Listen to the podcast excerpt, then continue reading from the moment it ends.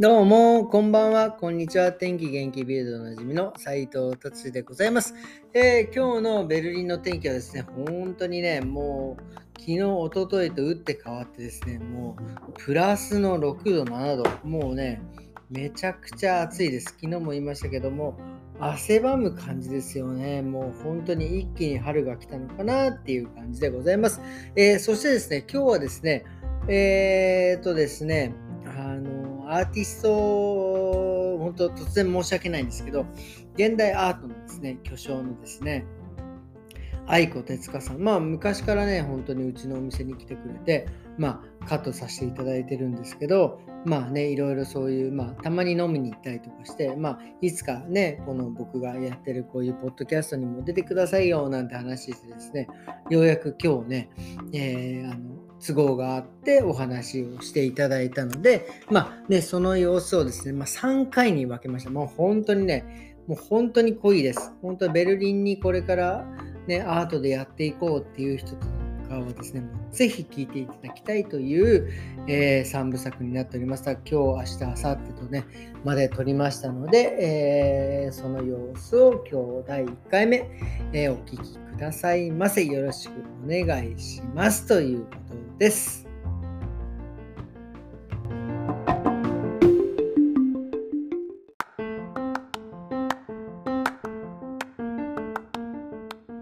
よろしくお願いします。えー、今日はですね、現代アートの、えー、巨匠ですね、えー、愛子哲香さんに 来ていただいて。いやいやいやもうね、えー、彼女とは、まあ、そこまでそんなに長くはないけどもう34年ぐらいのお付き合いね。もっとそうですね。カット1回来ていただいてくれて、うん、そうそう。無理やり次来いよぐらいな感じで 僕が言って来ていただいてっていうぐらいな感じで、まあ、あの知り合った方です。そして今日はですねあとね、えー、日本から、えー、ゲストが、えーと、大城さん。大城大城さんです。夏木さんです。よろしくお願いします、えー夏木さんも作家さんなんですよね。っていうか、はい、すいません。愛子さんが誰かっていうのを説明しないで始まっちゃいました。ね。そう、現代アートの作家さんでね、はい、もうあのもうあのググったらもういっぱい出てくるんでもう僕もちょっとびっくりしたぐらいな感じのね。すごいいい作品作ってらっしゃる。そうなんですよ。これもぜひねこれそう。これではねちょっと伝えきれないんで皆さんあのググってみてください。愛子ですかでね。はい。であの大城さんも作家さんでいらっしゃるんですよね、はい、あすごいですね。でベルリンでこれから3か月。はい3か月レジデンスしました。素晴らしい、えー、でで日本に帰ってまた活躍。そうですね。する感じですね。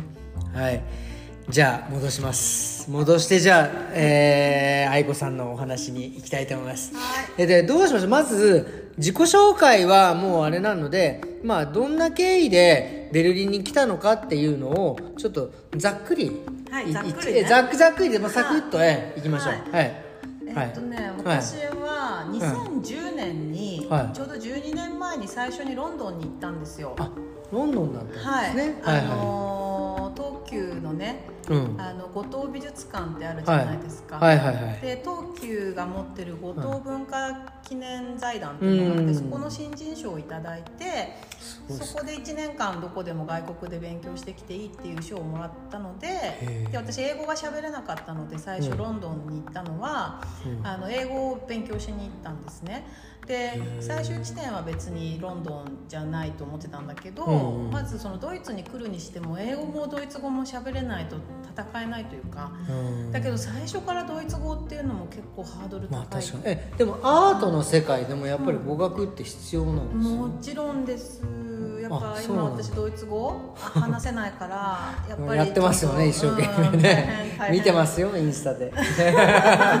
まあまあまあそれではい。そうだから最初にねそのロンドンに行ったのはもうだから34歳ぐらいの時にねロンドンの語学学校にね行ってたんですよ。その18歳ぐらいのイタリア人の男の子に挟まれて。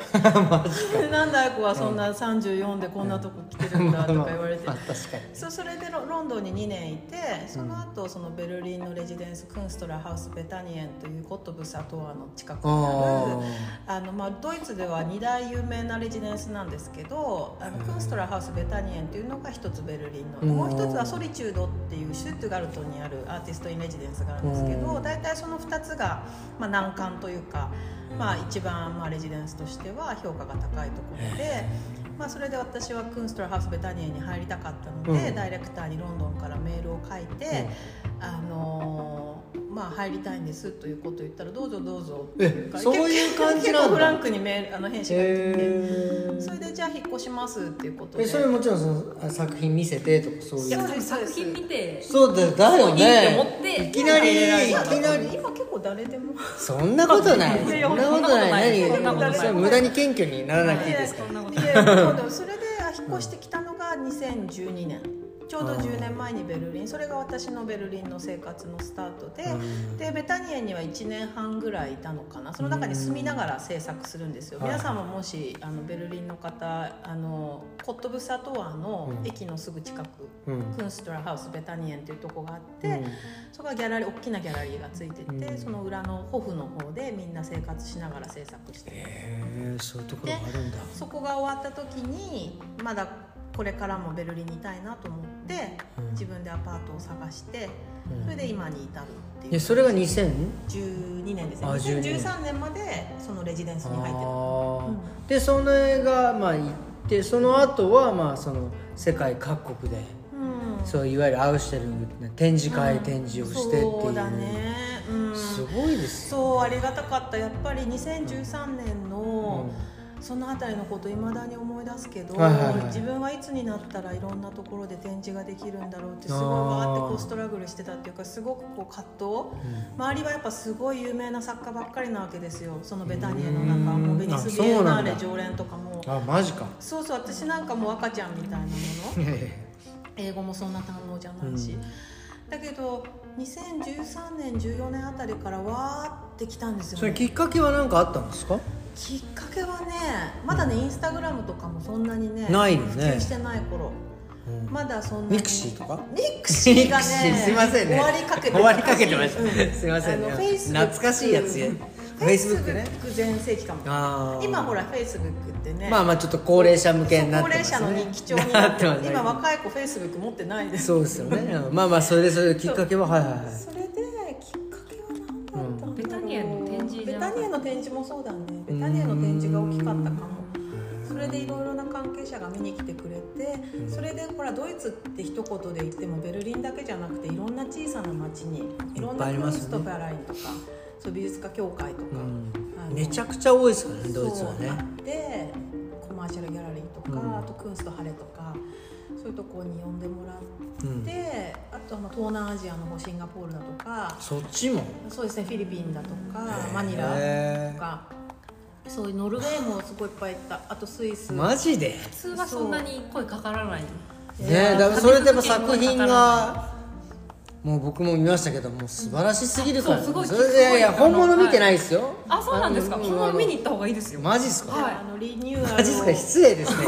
行けよって感じ行きますに1点そう、えー、本当やってもらいたい。うちいやでもでもでもいや、はい。でももうそんな巨匠にねやってもらうあれじゃないです表彰じゃないよもう本当いやいや。先輩パイセン聞いパイセン？たらマジ恥ずかしいからマジちょっとちょっと。でそれでそれでそれでそれでまあいろんなところでやるようになりました。そうだね、うん。それでやっぱりうん。私たちうんのえ世代っていうのはやっぱ最近振り返って思うのがうん。なかなか激動だったなってこの10年。つまり私が日本ロ日本離れたの2010年だけど、うん。でベルリンに移るまでの間に福島があったわけああそうですよね。2011年でしたそう。ねそうね。でこう日本の食材なんかは危ないんじゃないかみたいな、うん。そういう時期を経験したりとか、うん。その次その次シリアの難民危機があってあその次コロナでしょ？あそうですね。でそれで戦争でしょ？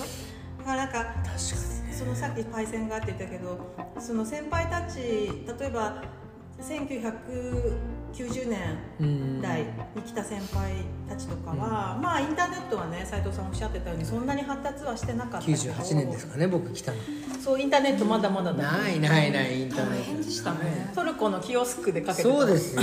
変な変な変な電話のカーで、まあ今でもあるよテレテレフォンサービス。そうそうそういうね。まあまあまあそういうねそういう時代でした。だけどはい。さ、そういう決定的なダメージっていうかさ、うん。もちろんリーマンショックとか、うんインタワーのあのほらそうね。911とかは911うん。あったけど、そのなんだろう福島とかコロナとか、うん。ここまでこう私たちの生活正直直接的なダメージはなかったですよね。リーマンショック別にそんなになかったね、う。ん僕なかったし。だからなんか結構このね2010年代を生き抜いてるっていうのはかなりだなって最近ちょっと振り返ったりとかしていて、でやっぱりその後まあ一生懸命仕事を分かんないなりにこなしてきて、うん。でやっと時間ができたのが2016年に初めて語学学校行ったんですよ、ドイツ語学校。ああそれまではもう本当にいろんな展示でもう忙しくて作品作ってなんかよくやそれはベルリンだったんですよね。あの作ってたのはベルリン。けう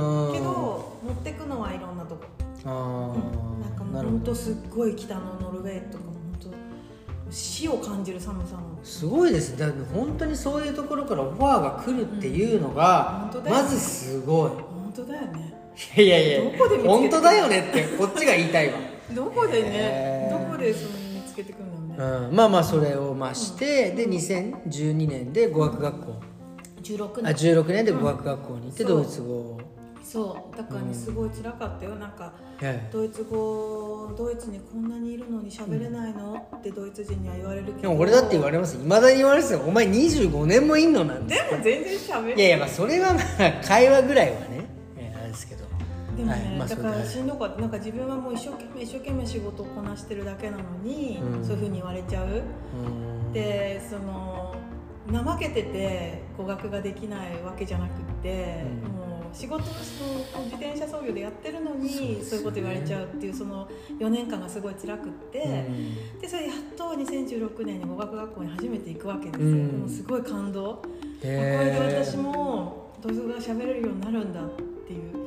全然喋れないんだけどいやいや全然喋ってます。全然喋ってます。だけどそれでね2年ぐらいドイツ語学校。うん。で行ってその後コロナですよね、そううん、そうね。でコロナて2019年うん。冬かな、はいはいでそうそうそんな感じでへー。なんだなんやかんや、うん。やっぱりあのビジネスモデルっていうのはチェンジしていくっていうか、やっぱりそのコロナきっかけっていうのはあった、そうだね。やっぱインスタグラムがすごいパワフルだね。すごいっすもんねインスタね。うんインスタでもあのね早くね1万アカウントいかないといけないけどなんかノロノロしててまだ6000マジすげえな。6000マジすげえな。いやいや全然だよツイッターもすごいですよね。ね。ほんとすごい俺多分ね。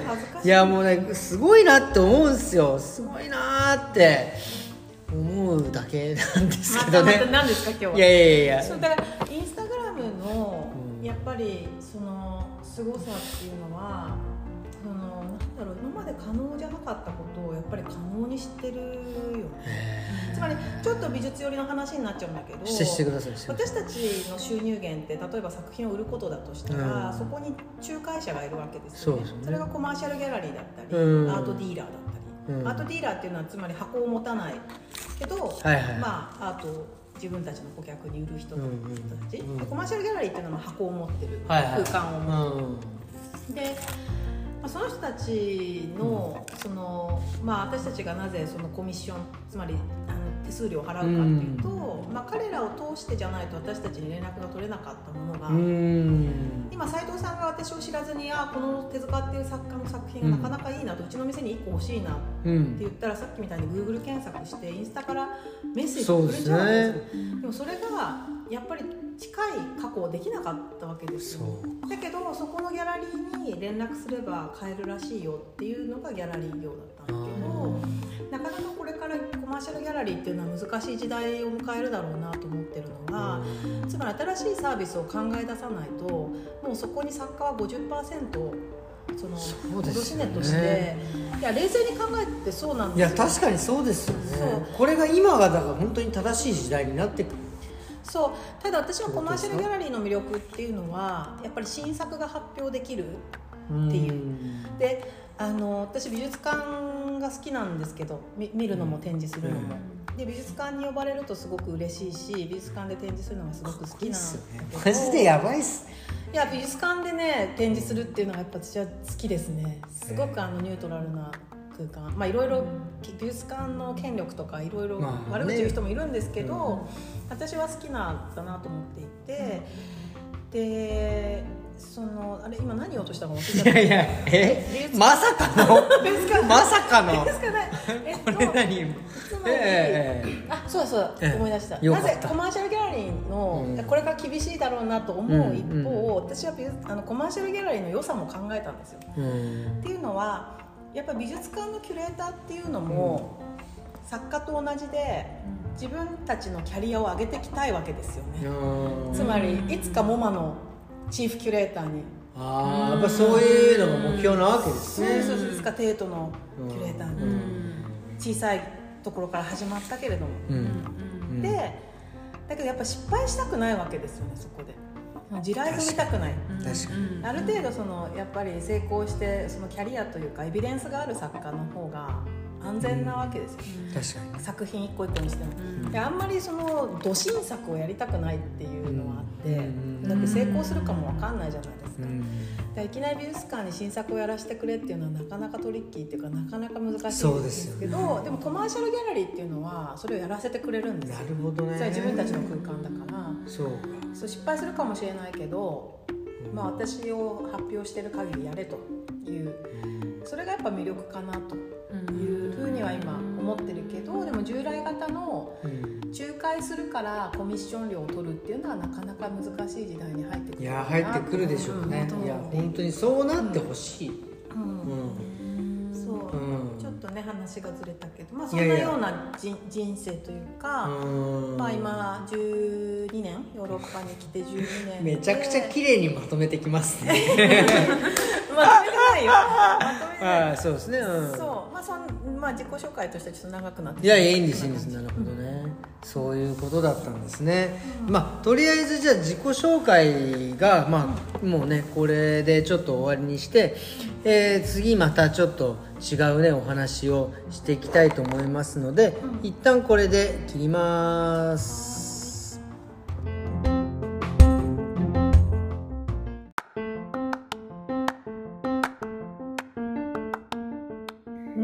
はい、どうもありがとうございました。えー、っとですね、今日はですね、えーいろいろ、えー自己紹介で終わりました。